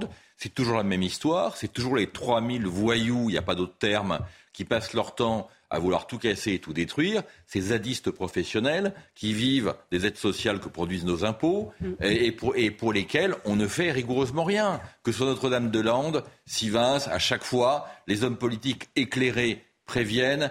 Un jour, on les retrouvera dans Paris. On les a déjà retrouvés en début, début décembre, au début des Gilets jaunes, où c'est eux qui ont mis la pagaille absolue. Moi, j'ai juste une question. La mani- à quoi ça sert d'autoriser, d'interdire des manifestations si quand on les interdit, on n'interpelle pas immédiatement la totalité des gens qui sont là Si on veut qu'il y ait un minimum d'autorité en France, il faut tôt ou tard quand même être logique. Non, mais ce qui est surréaliste, lorsqu'on voit les images euh, tournées par euh, Mathieu Devez et, et Sacha Robin pour une manifestation non autorisée, on Ils voit qu'il y a des le toiles de temps. s'installer. Enfin, ça, il y a un Ouais. camp, ils ont eu le temps de s'installer. Quoi, hein. Oui. On ne peut pas dire que ça soit une manifestation improvisée.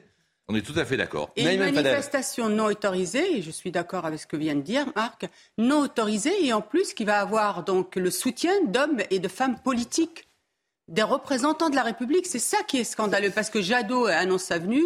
Poutou euh, annonce sa venue, euh, Clémentine Autain, je crois qu'elle a annoncé aussi sa venue.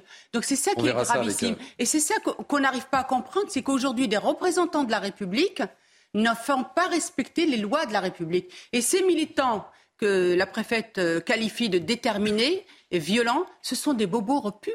Ce sont des bobos repus.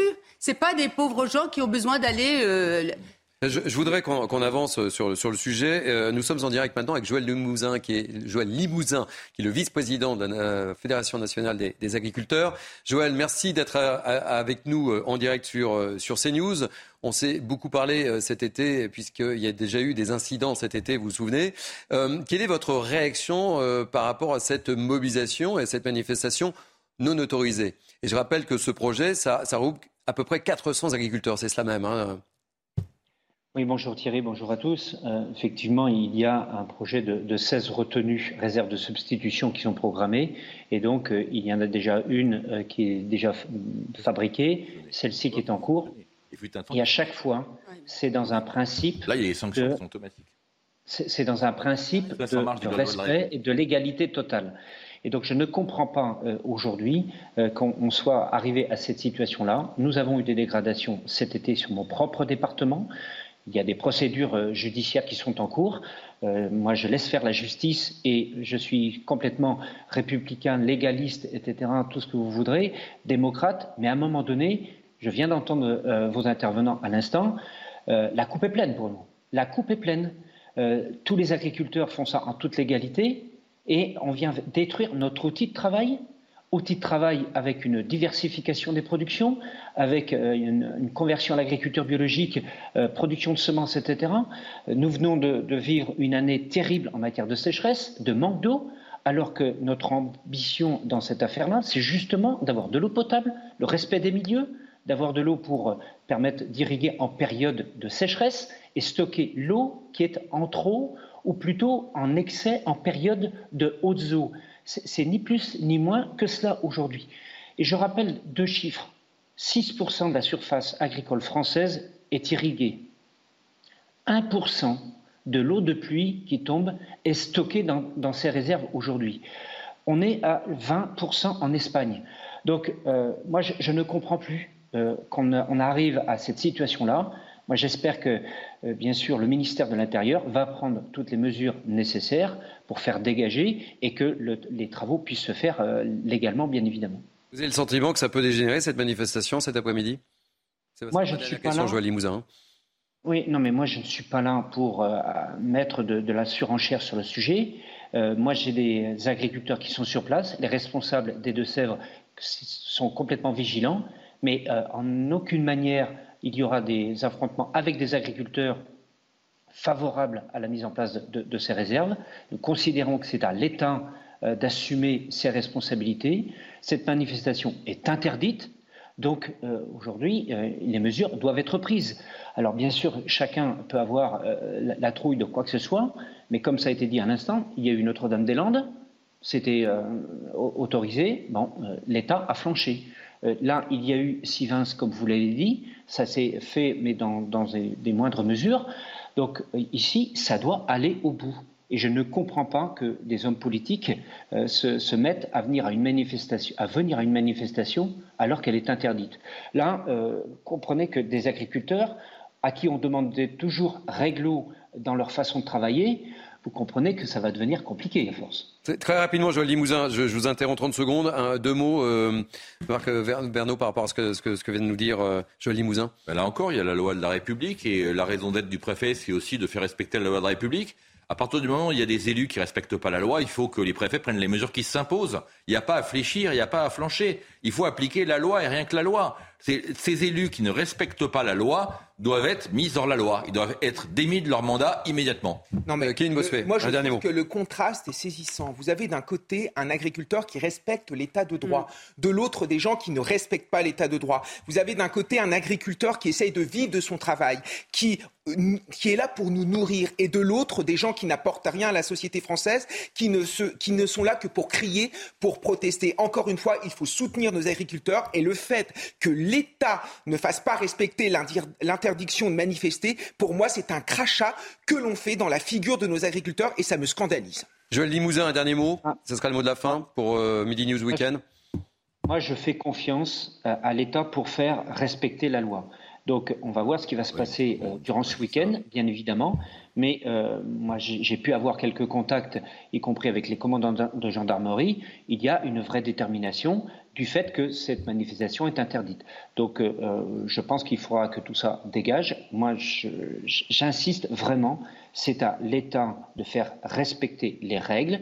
Moi, j'y compte bien parce qu'il y a aussi des, mesures par rapport aux dégradations qui ont déjà été faites. Euh, j'espère que ça ira au bout, ainsi que M. Dupont-Moretti puisse continuer à, donner les, pressions nécessaires s'il le faut. Merci euh, beaucoup, euh, Joël Limousin. Je rappelle que vous êtes vice-président de la Fédération nationale des exploitants agricoles. Nous suivons évidemment tout ce qui se passe dans les Deux-Sèvres aujourd'hui sur CNews.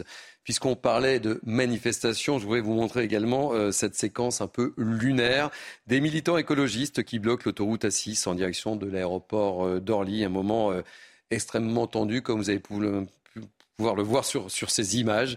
des militants qui étaient là pour justement lutter contre la rénovation des passoires thermiques, des images qui se passent de commentaires. Je ne sais pas, vous les commentez? Non, on ne commente pas, on laisse. C'est toujours les mêmes, hein. effectivement, ce que disait Kevin Bossuet tout à l'heure. Il y a la France qui travaille, qui paye des impôts, qui se lève tôt, qui ne pas forcément bien s'habiller. Et puis il y a des gens qui servent à rien. voilà, des, gens, qui ne servent à rien et qui passent leur temps à créer le désordre pour rien. Non, mais il y a la France qui respecte aussi l'état de droit, et puis il y a ceux qui ne respectent pas l'état de droit. Et aujourd'hui, ce qui, ce qui fait qu'il y a une défiance aussi euh, envers la justice, c'est qu'on a le sentiment que toute cette sécurité, protection qu'on a en fait transférée depuis la civilisation à l'État, mais malheureusement, n'a plus aucun impact sur certains. Et effectivement, ce, ce que nous craignons, c'est que ceux qui ne respectent pas la loi, finalement, s'en tirent bien. Retour ce midi sur ce terrible meurtre de Justine Vérac euh, à Brive à la sortie d'une boîte de nuit le week-end dernier. On le rappelle, un homme de 21 ans euh, au profil trouble, Lucas L, a été mis en examen et placé en détention euh, provisoire dans la commune de Toriac où habitaient justement Justine et son petit garçon de 2 ans. Les habitants sont sous le choc. Je propose de, regarder ce reportage de Solène Boulan et de Olivier Grandloff. Son portrait repose devant la mairie depuis hier. Dans ce village d'un millier d'habitants, où tout le monde se connaît, il était important de venir écrire quelques mots à la mémoire de Justine. elle a eu un petit, petit garçon qui a le même âge que ma fille, donc du coup, c'est. C'est pesant. C'est une gamine qui allait s'éclater, je l'ai fait, on l'a tous fait, quoi. Et donc, euh, jamais revenir, c'est. Je sais pas, j'ai même plus les mots, j'arrive pas à. J'ai du mal à avaler la pilule, enfin, à manger, à dormir, c'est. Trop, trop... Ouais, non, c'est trop grave. C'est trop grave. Ouais, c'est trop grave. Je trouve que c'est une injustice une jeune fille qui, avait toute sa vie devant elle et puis voilà. Depuis la disparition de la jeune fille de 20 ans à Toriac, l'heure est au recueillement. Respect, silence. La colère, est, elle est à l'intérieur. La colère, elle est pour après. Dès la semaine prochaine, il sera possible d'envoyer à la mairie des messages de soutien qui seront transmis aux parents et au fils de Justine. Les directions Beauvais dans l'Oise, des violences et des affrontements euh, cette nuit avec les forces de l'ordre après la mort d'un jeune homme de 25 ans hier à scooter alors qu'il tentait d'échapper euh, à la police. L'homme était a priori très défavorablement connu de la justice. Explication de Geoffrey Defebvre. Des tirs de mortier durant quelques minutes à la cité argentine à Beauvais dans l'Oise. Une centaine de CRS ont été déployés après le décès d'un jeune homme de 25 ans. Il est 15h30 hier lorsque des policiers ont tenté de contrôler le conducteur d'un scooter en excès de vitesse et ne portant pas de gants réglementaires. Le conducteur prend la fuite et de nombreux risques pour échapper au contrôle. Les policiers décident alors de mettre un terme à la poursuite et des motards de la police municipale prennent le relais. Quelques minutes plus tard, le jeune homme de 25 ans se retourne pour voir s'il est toujours suivi, se déporte sur la voie de gauche et percute deux véhicules. Malgré la prise en charge du SMUR, le décès du jeune homme est constaté à 15h43. Connu défavorablement de la justice, il était sous le coup d'une peine d'emprisonnement d'un an, aménagé en semi-liberté suite à des délits routiers, violences et outrages.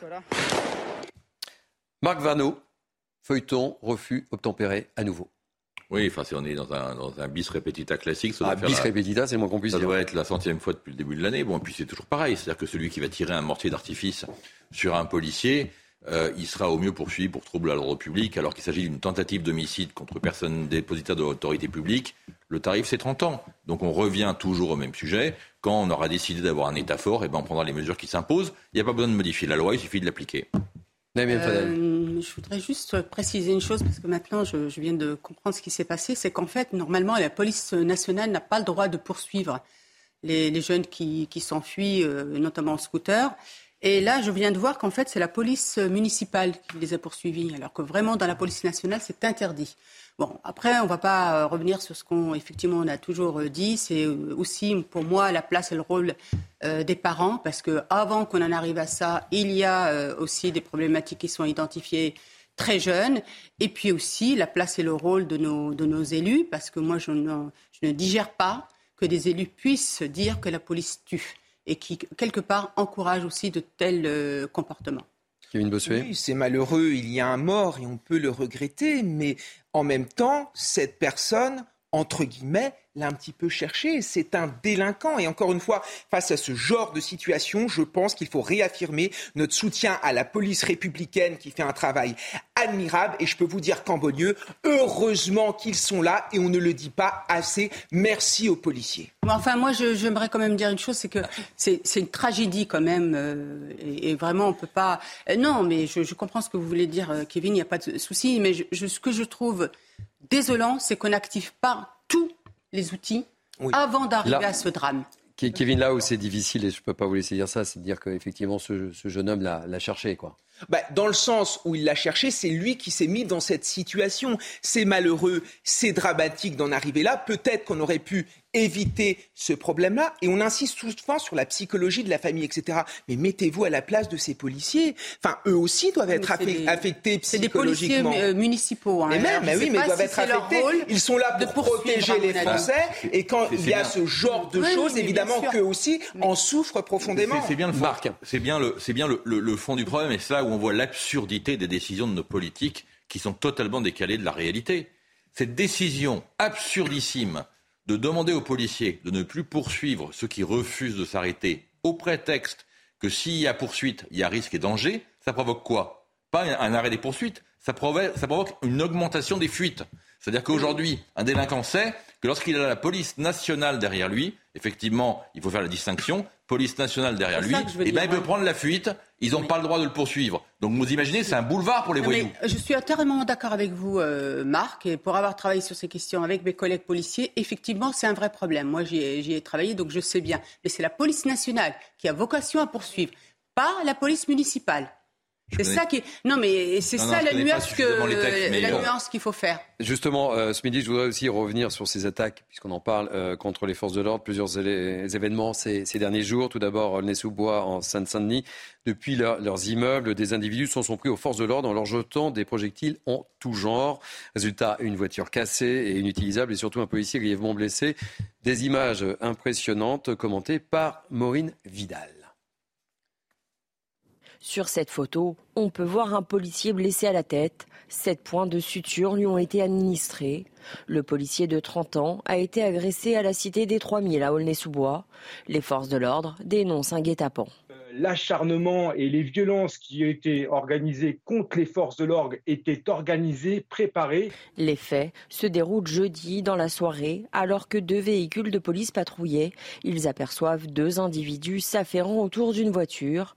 Ils suspectent alors une tentative de vol et tentent de les arrêter. Les deux personnes qui, euh, quelque part, étaient en train de se livrer à un flagrant délit de vol d'accessoires sur des véhicules étaient là tout simplement pour attirer, si je puis dire, les policiers sur le terrain. Plus de 60 individus ont alors pris à partie les forces de l'ordre, victimes de jets de projectiles en tout genre, comme des pierres et des pavés. Une tentative d'assassinat dénoncée par les syndicats de police. On euh, tente de les blesser, voire plus, Hein, de les tuer, parce qu'il faut appeler un chat un chat, il faut avoir l'honnêteté de le dire.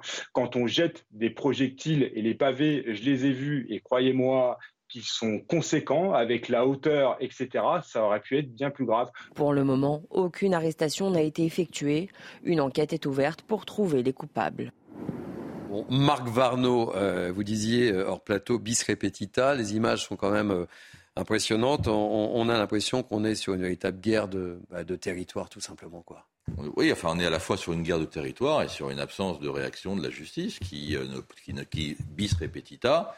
Je doute fort, pour pas dire je suis certain, que si on venait à arrêter, ce qui est improbable, mais ce qui pourrait se produire éventuellement si on a de la chance, ces voyous qui ont jeté des projectiles depuis le haut des immeubles, hein, qui est une technique qu'ils utilisent depuis 30 ans, il n'y en a pas un qui a jamais été condamné pour une tentative, tentative d'homicide contre un policier. Pourtant, qu'est-ce qu'ils cherchent en faisant ça? Ils ne cherchent pas à décorer la chaussée, ils cherchent à tuer des policiers. Donc, à partir du moment où on ne les condamnera pas à 30 ans de prison pour tentative d'homicide, ils continueront. Non, mais c'est vrai que ça pose la question aussi des peines euh, planchées, notamment en cas d'agression. Pardonnez-moi, ça, porte le problème. C'est le problème de la qualification. oui, non, mais c'est ça. Mais aujourd'hui, on n'a pas des peines ou en tout cas le risque de peine qui dissuade. Mais bien sûr, ça fait longtemps qu'on le dit, je suis d'accord avec vous, hein, parce qu'ils peuvent se faire rattraper et tout de suite ils vont sortir. Surtout que c'est des mineurs. Je peux vous dire que la majorité de ceux qui, qui sont dans, dans ces agressions, c'est souvent des mineurs. C'est souvent des mineurs. Et c'est encore une fois, et je le répète, et je ne cesserai de le répéter, et je demande au gouvernement vraiment se pencher enfin sur la question de la place et du rôle des, parents. Et je voudrais citer une loi qui va être présentée euh, par euh, David Lisnard et Alexandra Martin sur cette question de la responsabilité des parents. Si je peux juste dire un, mot. Oui. Le, vrai problème, c'est la qualification dont on ne parle pas suffisamment. Les juges, en réalité, s'arrangent pour ne pas donner les peines qui correspondent au délit en sous-qualifiant. Et quand euh, celui qui a jeté une pierre du haut d'un immeuble sur un policier sera poursuivi pour trouble à l'ordre public, il ne risquera pas 30 ans, mais 6 mois avec sursis. Allez, on va marquer une pause dans ce journal. Euh, on parlera juste après euh, du coup des, des, centres de rétention administrative. Vous savez combien ça coûte? Oui. Bah, vous donnez la réponse tout à l'heure. Ok, on marque une pause. C'est Midi News Weekend et tout de suite. Allez, dernière ligne droite pour Mini News Weekend. Nous sommes ensemble jusqu'à 14h. C'est le grand journal de CNews avec euh, mes grands témoins, Naïma Mfadel, Kevin Bossuet, Marc Varno et évidemment notre ami Harold Iman. On a euh, beaucoup évoqué ces derniers jours la question des centres de rétention euh, administrative, ces centres qui accueillent les étrangers en situation irrégulière avant leur expulsion et qui ne sont pas suffisamment nombreux sur le territoire. Pour la première fois, on sait combien coûte chaque jour passer un individu dans un CRA. Cela coûte à la collectivité, vous avez la réponse 690 euros par jour. C'est ça, et par personne. Détail avec Marine Sabourin. 690 euros par jour, c'est le montant dépensé pour un étranger en situation irrégulière dans un centre de rétention administratif. Ce chiffre a été donné pour la première fois cette semaine. Le coût de la rétention administrative, je vous invite à vous rapporter euh, au un rapport de la Cour des comptes, celui qui m'a fait sursauter, 690 euros jour. Je ne comprends pas comment ça peut coûter si cher. Cette somme englobe les frais de fonctionnement et d'entretien du centre de rétention administratif, les salaires des policiers et gendarmes et les dépenses quotidiennes des étrangers en situation irrégulière. Dans un document que la rédaction de CNews a pu consulter, 1197 individus étaient placés en centre de rétention administratif la semaine dernière, soit une dépense de plus de 800 000 euros par jour. Selon un dernier rapport datant de 2018, l'expulsion d'un clandestin était quant à elle estimée à 13 800 euros. Alors Marc Varno, pour être très très concret, euh, est-ce que c'est cher? C'est pas cher, c'est très cher. Alors si on compare des choses qui sont comparables, il faut savoir qu'un détenu en France coûte à l'État 110 euros par jour. Donc on peut se poser légitimement la question pourquoi quelqu'un qui est en centre de rétention coûte six fois plus cher? La réponse, elle est, euh, elle est aussi dans la, dans la volumétrie. Pardonnez-moi ce, ce, chiffre technique. Il y a 1900 places de rétention, il y a 65 000 places de prison. Euh, c'est certain que la sous-dimension des centres de rétention euh, provoque des coûts euh, gigantesques. Par ailleurs, et on le voit sur les images à chaque fois, les centres de rétention sont des centres qui sont provisoires. Hein. Ce sont en général des Algeco qui ont été aménagés à la va-vite. On a mis des grillages autour, on a mis des postes de garde, et voilà un centre de rétention qui apparaît. C'est certain que ce n'est pas du tout construit euh, pour optimiser les coûts, ni pour durer. On pourrait se poser quand même quelques questions légitimes sur euh, les décisions qui ont été prises. Je pense, moi, qu'il faut tout revoir. Il faut avoir des vrais centres de rétention qui sont calculés pour avoir euh, un coût économique euh, raisonnable et pour durer dans le temps, parce que de toute façon, ils vont durer dans le temps. C'est absurde quand on voit ces images du centre de rétention de Roissy avec des Algeco, comme si on allait le démonter dans 15 jours. On sait bien que non seulement on ne va pas le démonter dans 15 jours, mais qu'il faudrait en faire 10 fois plus.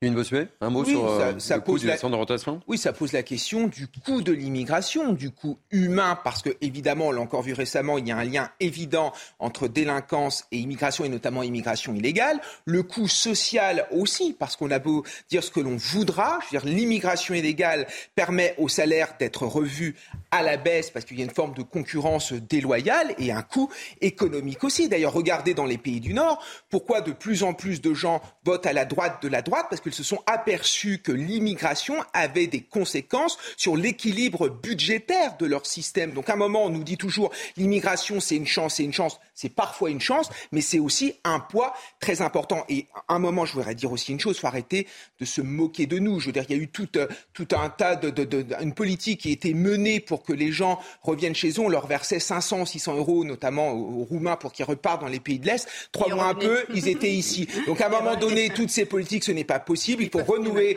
avec une politique très ferme au niveau de nos frontières. Il n'y a que comme ça que nous, pourrons, nous allons pouvoir lutter contre l'immigration illégale.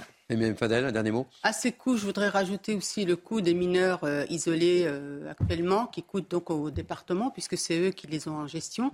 50 000 euros par an par mineur euh, isolé, sachant qu'aujourd'hui, on a entre 40 000 à 60 000 mineurs isolés, et ça coûte donc au département 1 milliard d'euros. Donc c'est extrêmement aussi euh, important. Je voudrais aussi rajouter, euh, non, ça coûte 2 milliards, pardon. Euh, les mineurs isolés coûtent à la collectivité 2 milliards. Et je voudrais rajouter aussi le budget annuel de l'aide médicale d'État, 1 milliard. Allez, on va parler politique et je vais vous poser une question à vous. à l'Assemblée nationale, quelle formation politique incarne le mieux l'alternative à la majorité? Vous avez la réponse ou pas? Moi j'ai l'air, hein, c'est facile, je vous la pose, mais j'ai la réponse. Et, c'est un, un, sondage IFOP fiducial pour nos confrères de Sud Radio.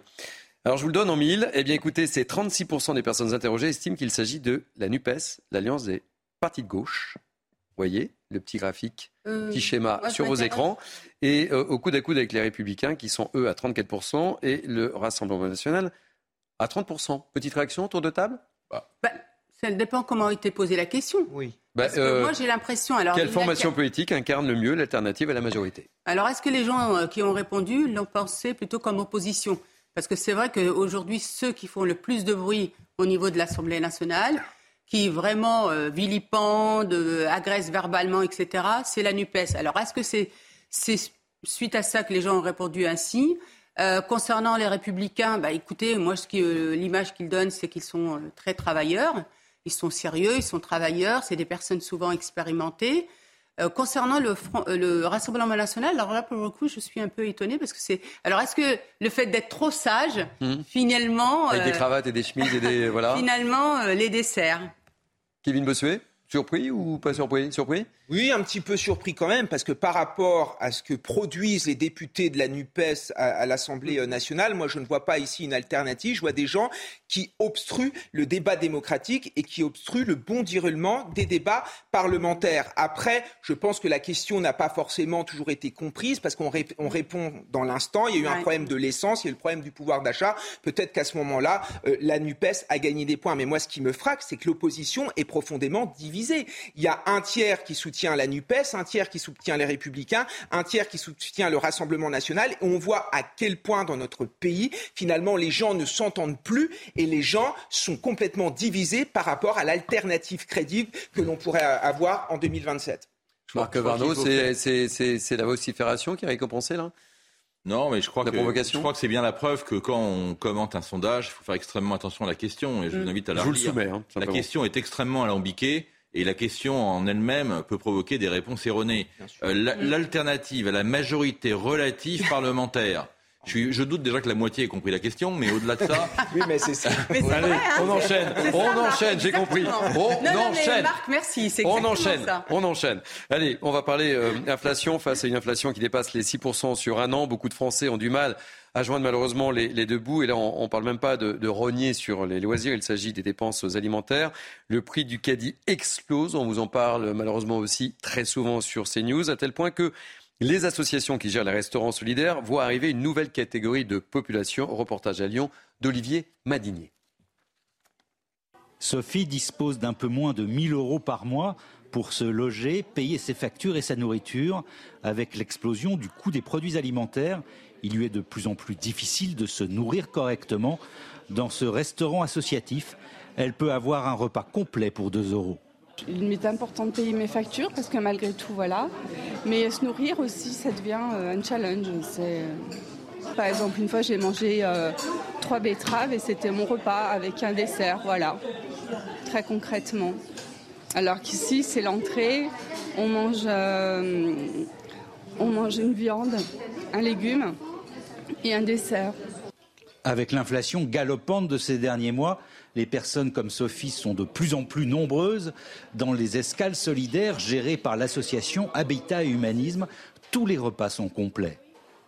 On a donc euh, plus de personnes qu'avant qui fréquentent les escales, des personnes pour qui ça fait vraiment une différence et qui souhaitent euh, s'inscrire sur, nos créneaux de repas. On a aussi un changement de type de public. On, constate qu'on a des nouveaux publics, donc des familles, des jeunes, des personnes qui peut-être auparavant euh, n'osaient pas fréquenter ce, ce, type de lieu et pour qui maintenant ça peut faire une différence d'accéder à un repas complet donc pour 2 euros. L'association envisage d'ouvrir de nouveaux créneaux tant la demande est importante. Marc Varno, une petite réaction sur ce, sur ce sujet, cette situation. Ben, aujourd'hui, on a, on a en France euh, un autre record, 10 millions de pauvres, 10 millions de personnes qui vivent avec moins de, de 1000 euros par mois.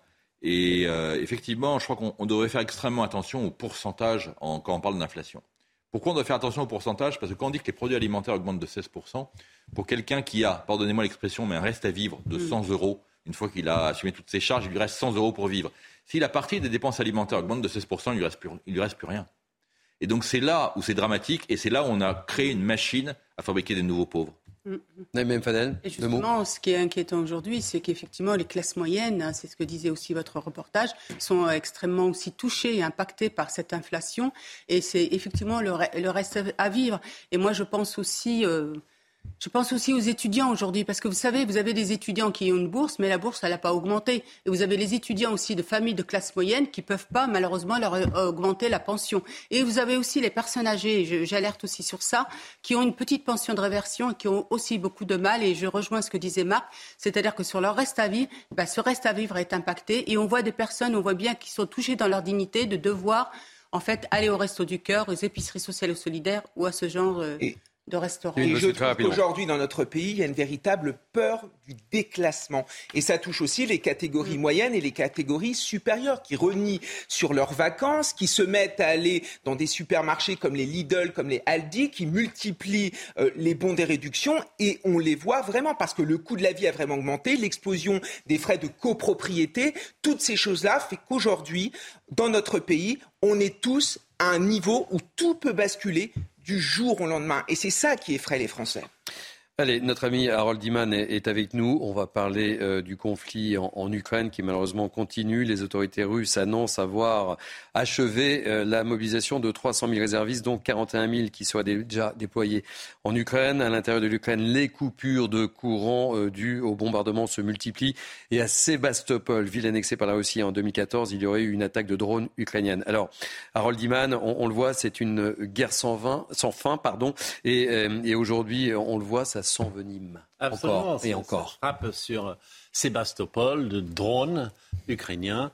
Tout ça, ça reste à confirmer, mais les images sont déjà là. C'est comme ça que ça se passe et c'est par la suite que tout est confirmé. Eh bien, euh, cela montre que euh, on est dans une phase de, combat, hein, comme les militaires disent, une phase cinétique où il y a le choc. Et donc, c'est euh, vers le sud, euh, caché hein, par le bandeau à Sébastopol, que les drones ont frappé. Il y a très peu de temps qu'on a pris ça, quelques minutes. Euh, mais sur le reste du front, ça ne bouge pas trop. Ce sont les, bombardements répétés sur tout le territoire de l'Ukraine qui euh, font la différence depuis hier, car ce sont 4 millions d'Ukrainiens qui sont sans électricité. Tout ceci euh, va accroître euh, l'exode continu euh, d'Ukrainiens dont énormément d'entre eux étaient revenus de leur premier exode. Donc il y a un va-et-vient vers la Pologne, l'Allemagne, etc. sinon, voilà, si on se reporte à ce que disait Vladimir Poutine il y a deux jours, euh, il y avait un risque d'une bombe sale, eh bien, euh, que les Ukrainiens seraient en train de créer, euh, ce qui fait écho à ce qu'il disait au mois de mars, qu'il y avait des bombes chimiques que les Ukrainiens étaient en train de créer avec l'aide américaine. On n'en a rien vu, mais voilà. Maintenant, l'Agence internationale de l'énergie atomique va se rendre très rapidement en Ukraine pour regarder les sites d'où pourraient être lancées ces soi-disant bombes sales ukrainiennes. Donc vous voyez, on est dans une espèce d'emballement de euh, menaces diverses et euh, beaucoup, beaucoup d'activités dans le ciel. Marc euh, Varno, vous suivez avec attention ce conflit ukrainien. Une petite réaction sur ce qui se passe encore aujourd'hui? Moi, j'avais, le sentiment que le front allait se stabiliser avec la bataille de Kherson et que finalement n'avançant plus, les deux parties allaient être contraintes à, négocier. Mais on se rend compte que finalement, euh, la guerre rebondit tous les jours et que euh, j'ai pas l'impression que ça va s'arrêter demain. Donc euh, c'est pas une bonne nouvelle. C'est pas une bonne nouvelle parce que de toute façon une guerre, elle s'arrête toujours à un moment ou à un autre. J'ai l'impression que les conditions sont toujours pas réunies et ça me désole parce que de toute façon il faudra bien qu'ils négocient. Kevin Bossuet, Naïm Fadel. Oui, je Oui, mais non, mais c'est de l'inquiétude qu'on ressent aussi hein, parce qu'on a, on a le sentiment que ça ne s'arrête pas et qu'il y a effectivement des rebondissements. Après, je m'inquiète aussi, je vais être honnête avec vous, sur les conséquences euh, sur euh, nos vies, sur euh, notre pays. Et on voit bien qu'aujourd'hui, ça, ça va mal pour, pour, en France et que malheureusement, on a aussi les conséquences de cette guerre. Allez, on va changer de, sujet si vous le voulez bien. vous le savez, nous sommes en pleine période de vacances de la Toussaint. Ça ne vous a pas échappé. Vous n'êtes pas en vacances puisque vous êtes avec moi. et le 1er novembre, vous allez être nombreux à aller fleurir les tombes de vos défunts. Et la fleur emblématique de la Toussaint, c'est le Très bien, je vois que vous suivez. Euh, en raison de la douceur automnale, la floraison a été euh, retardée. On va aller dans le Maine-et-Loire, du côté de Bourneuf-en-Mauge, et on va retrouver Alice Bouget-Jarry. Euh, Alice, merci d'être en direct sur CNews. Je le disais, la belle météo clémente du moment n'a pas été trop l'ami, visiblement, des chrysanthèmes, mais ça va mieux. On en est où, là? Dites-moi tout. On veut tout savoir. On a eu bonjour. On a eu un petit peu peur parce qu'on ne savait pas comment le chrysanthème allait réagir euh, à la chaleur. Il a décalé un petit peu sa floraison de 5 à 10 jours. Donc, euh, c'est vrai que ça nous a décalé les, ventes en jardinerie. Mais euh, au final, le, produit est beau et pourra permettre aux jardiniers de l'avoir plus longtemps dans leur jardin. Bon, on va être pratico-pratique si vous le souhaitez bien. dans cette situation, on, l'a évoqué au cours de ce journal, où tout le monde fait attention. Euh, quels sont les tarifs? Est-ce que le chrysanthème est en hausse? Est-ce que ça va nous coûter plus cher? Alors aujourd'hui, nous, on a, on dû augmenter du fait des augmentations des intrants, de la poterie, des terreaux et également du transport, qui a un gros impact de 5 à 6% euh, d'augmentation. Après, aujourd'hui, les jardineries, je ne sais pas les, tarifs qu'ils ont pratiqués, mais après, ça reste une, une plante populaire. Donc, je pense que les jardineries font attention au, niveau du tarif pour que les, gens continuent à, fleurir soit les tombes ou soit leur jardin. Allez, très rapidement, le chrysanthème, c'est effectivement euh, la fleur symbole de, la Toussaint, mais il y a, de la concurrence, hein. il y a, d'autres fleurs aussi. Hein. Oui, euh, on peut avoir du, cyclamène, on peut avoir des bruyères, des bisannuelles, et aujourd'hui, il y a de plus en plus aussi de, de compositions florales où il y a du chrysanthème, mais peut mettre autre chose? Bon, montrez-nous, montrez-nous très rapidement, euh, montrez-nous très rapidement vos chrysanthèmes là. Eh bien voilà, les, chrysanthèmes, je ne sais pas si voilà les. Bon, eh bien, écoutez, merci euh, euh, mille fois. je voulais effectivement évoquer avec vous l'état de la floraison des chrysanthèmes. Alice Bouget-Jarry. Je rappelle que vous êtes, vous demeurez à Bourneuf en Mauge, dans le Maine-et-Loire. Merci beaucoup d'être avec nous. Euh, on va changer de thème. Et on, va parler. Euh, qu'est-ce qui va se passer cette nuit, euh, Naïma, Kevin et Marc Changement d'heure. Changement d'heure à 3 h du matin cette nuit. Il sera 2 heures. et donc, ça vous inspire quoi une heure de plus. On va dormir une heure de plus. sujet qui fait toujours débat depuis des années. Kevin Oui, c'est un sujet, on nous dit à chaque fois que nous allons euh, faire évoluer les choses. En fait, ça ne change jamais. Moi, j'ai jamais compris l'intérêt écologique de ce genre de mesures, à part d'enquiquiner tous les ans les gens, en fait. Marc, en tant que chef d'entreprise, ça perturbe vos, salariés? Euh, on, finit par s'habituer à être perturbé. Vous savez, en France, on est tellement perturbé qu'on s'habitue. Mais il faut quand même, il faut quand même rappeler que euh, on est passé de la bougie à l'ampoule électrique au LED. Euh, le monde évolue. Bon, en France, on n'évolue pas très vite. Euh, aujourd'hui, avec le LED, les problématiques de, lumière, d'électricité, de consommation énergétique ne sont plus du tout les mêmes.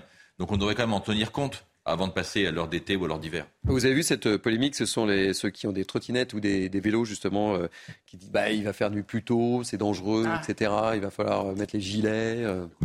déjà qu'ils ne mettent pas leurs gilets en pleine nuit sur les trottinettes, donc je vois pas pourquoi ils les mettraient à 5 h du soir s'il fait nuit. Kevin? Oui, non, mais je, je, suis d'accord avec ça. Mais enfin, que dire de plus? Enfin, je veux dire, je crois que Marc a tout dit. Et on vous a mis dans un très joli décor, Marc. Ah, merci. Regardez.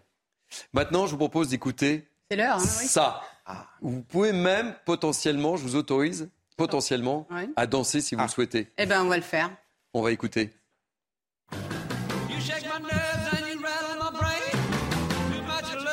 Kevin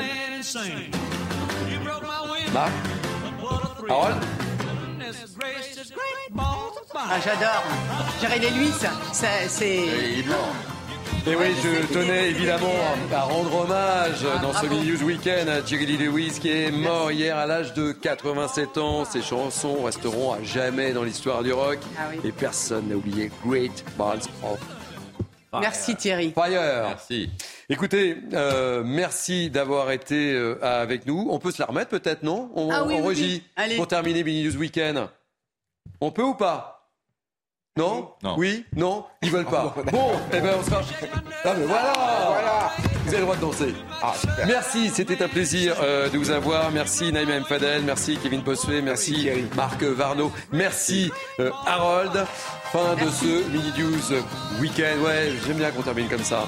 Euh, merci pour votre grande fidélité à ce rendez-vous. Merci à nos grands témoins. Merci à Sabrina Slimani qui danse le rock dans la régie. Merci à Sébastien Bendotti qui doit danser dans son bureau. Anne-Isabelle Tollet, j'en suis persuadé. Merci aux équipes de la programmation, euh, Jacques Sanchez et Barbara Delade. Merci aux équipes en régie. Euh, j'espère que vous n'avez pas trop dansé. Vous avez été formidable encore ce matin. Tout de suite, c'est la belle équipe avec euh, Barbara Klein et ses invités. Belle journée, je vous retrouve demain et on dort une heure de plus. Une heure de ah plus. Exactement. Belle journée sur CNews. Plus tard. Flexibility is great. That's why there's yoga. Flexibility for your insurance coverage is great too. That's why there's United Healthcare Insurance Plans. Underwritten by Golden Rule Insurance Company, United Healthcare Insurance Plans offer flexible, budget friendly coverage for medical, vision, dental, and more. One of these plans may be right for you if you're, say, between jobs, coming off your parents' plan, turning a side hustle into a full hustle, or even missed open enrollment. Want more flexibility? Find out more about United Healthcare Insurance Plans at uh1.com.